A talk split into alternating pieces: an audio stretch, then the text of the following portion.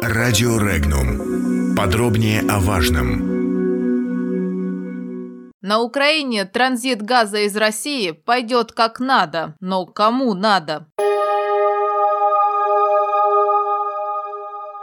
Украина не теряет надежды заключить новое соглашение по европейским правилам относительно транзита российского газа в Европу с 1 января 2020 года. Однако может случиться так, что договориться с Россией не удастся и документ подписан не будет. Об этом в Брюсселе заявила заместитель министра иностранных дел Украины Елена Зеркаль. Она отметила, что на случай провала переговоров с Россией по газовому вопросу Киев подготовил запасной план действий. Зеркаль заявила, что Киев хорошо изучил уроки газового кризиса в 2009 году, поэтому совместно с партнерами готовит предупредительные меры и разработал собственный план – план «Б», относительно устойчивости с помощью Соединенных Штатов. Ранее глава государственной компании «Нафтогаз Украины» Андрей Коболев заявил, что Украина в ближайшем будущем может потерять весь газовый транзит. По его словам, газотранспортная система Украины станет полностью невостребованной после строительства газопровода «Северный поток-2», поэтому нужно привлечь зарубежные компании в управление ГТС страны. По заявлению члена Совета Федерации России Алексея Пушкова,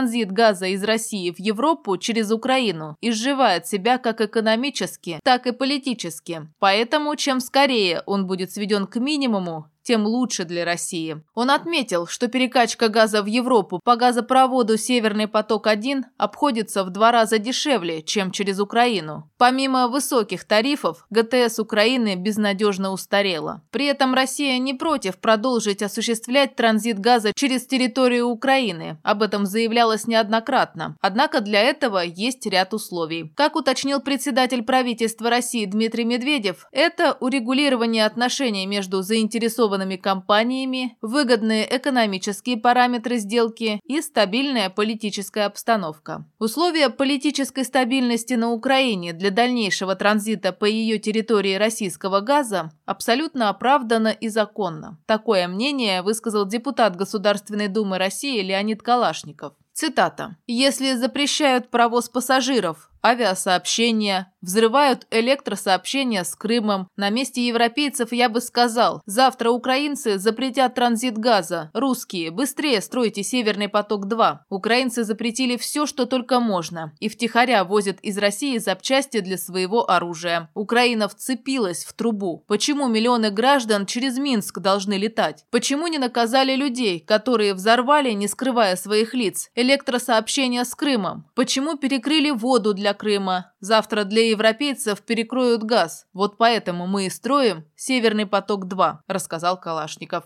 Именно такое поведение и непредсказуемость стали причиной, почему Россия соглашается продолжать транзит газа через Украину только при условии политической стабильности, отметил он. Поставки газа из России обеспечивают на данный момент около половины потребностей Европы в газе. Поэтому неизбежно всплывет вопрос, транспортировать ли этот газ все-таки через Украину или строить еще две нитки Северного потока-3, заявил шеф-аналитик группы компании Телетрейд Петр Пушкарев. По его мнению, перед этим выбором будет стоять и «Газпром», и должны понимать этот важный нюанс и на украинской стороне в «Нафтогазе». Так что сохранить хотя бы символический пока транзит, но для затравки на будущее они постараются. А если сами будут глупить, то их старшие европейские товарищи обосновать все постараются украинской стороне в деталях.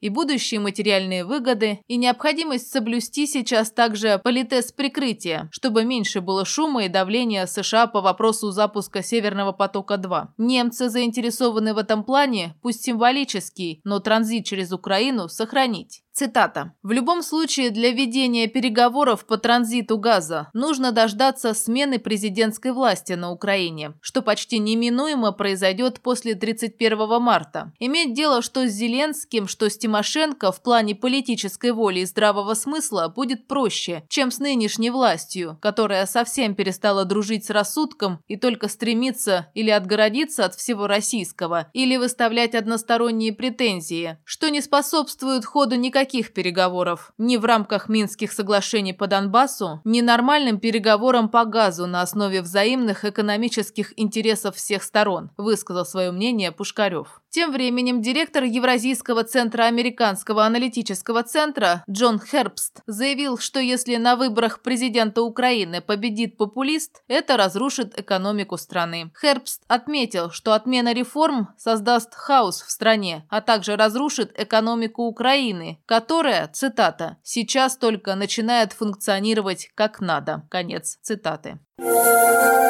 Подробности читайте на сайте Regnum.ru.